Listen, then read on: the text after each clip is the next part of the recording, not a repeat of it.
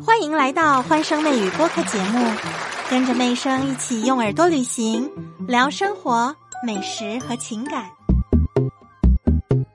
像妹生买牛奶呢，平常大部分在叮咚或者是盒马当中去挑一些自己比较适合的。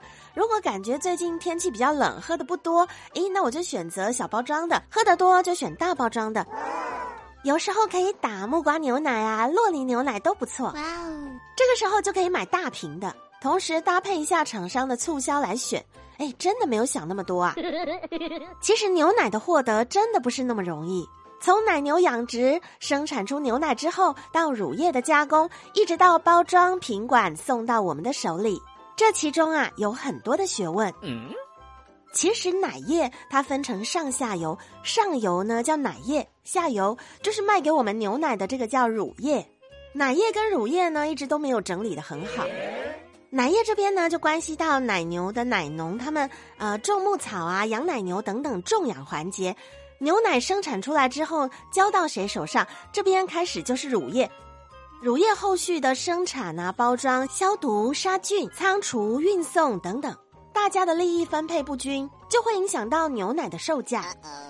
平常喝牛奶的时候呢，我们并没有想那么多。嗯哼，现在我们的奶牛养殖规模比较大，供应充足的一些北方地区，比方说河北啊、内蒙古、山东等地，开始倒奶杀牛了。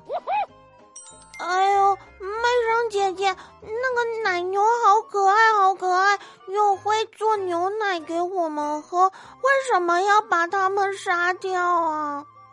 嗯，那是因为牛奶目前供应太多了，超过消费者的需要，过多的牛奶引发价格下跌，目前已经下跌了百分之六。这些都是经济学原理，大家听上去可能没有什么感觉，没关系，妹生来跟大家讲一个故事。哇，妹生姐姐要讲故事了。对，我要跟大家讲一个为什么要倒奶杀牛的故事哦。咦，故事一开始呢，我们先来认识主人翁，他叫牛大。牛大有一个牧场，养了很多奶牛，他有两百头奶牛，每个月这些奶牛呢可以生产两百吨的牛奶。他把这些牛奶呢卖给牛市的村民。牛大的牛奶生产成本每一吨是三百元，他卖给牛市的村民一顿卖五百元，所以他每一顿可以赚两百元嘛。乘上每个月他的奶牛帮他产了两百吨的奶，所以一个月他可以赚四万块。嗯，对，两百乘以两百，四万块。好，再来我们讲牛大的儿子，哎，这个小伙子呢数学很好，他叫牛二。牛二呢跟牛大讲说，爸爸。这些年，你平均每个月损失十三万。嗯，牛大听了，心里当然不高兴了，危言耸听。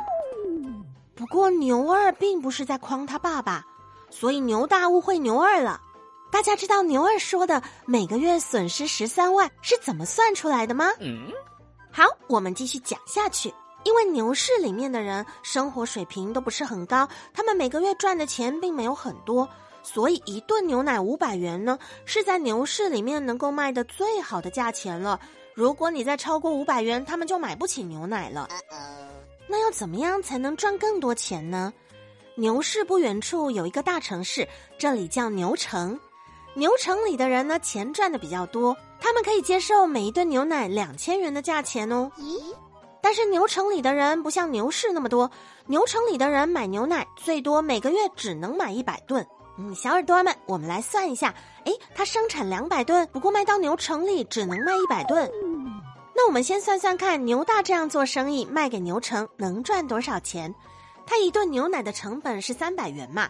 他现在卖两千，所以呢，两千减三百再乘上一百吨，他可以赚十七万呢。哇哦！这十七万跟之前牛大把两百吨的牛奶全部卖完。每一顿只卖两百块，他只能赚四万，这一相比较之下就差了十三万，所以牛二才会跟牛大说：“爸爸，其实你每个月现在都亏十三万哦，就是这样算出来的。”但是目前就这么多牛，它就能够生产两百吨牛奶，那你只能卖掉一百吨，剩下的一百吨怎么办呢？嗯，牛大想说，能不能便宜的送给牛市的人呢？咦，牛二这个时候跳出来说。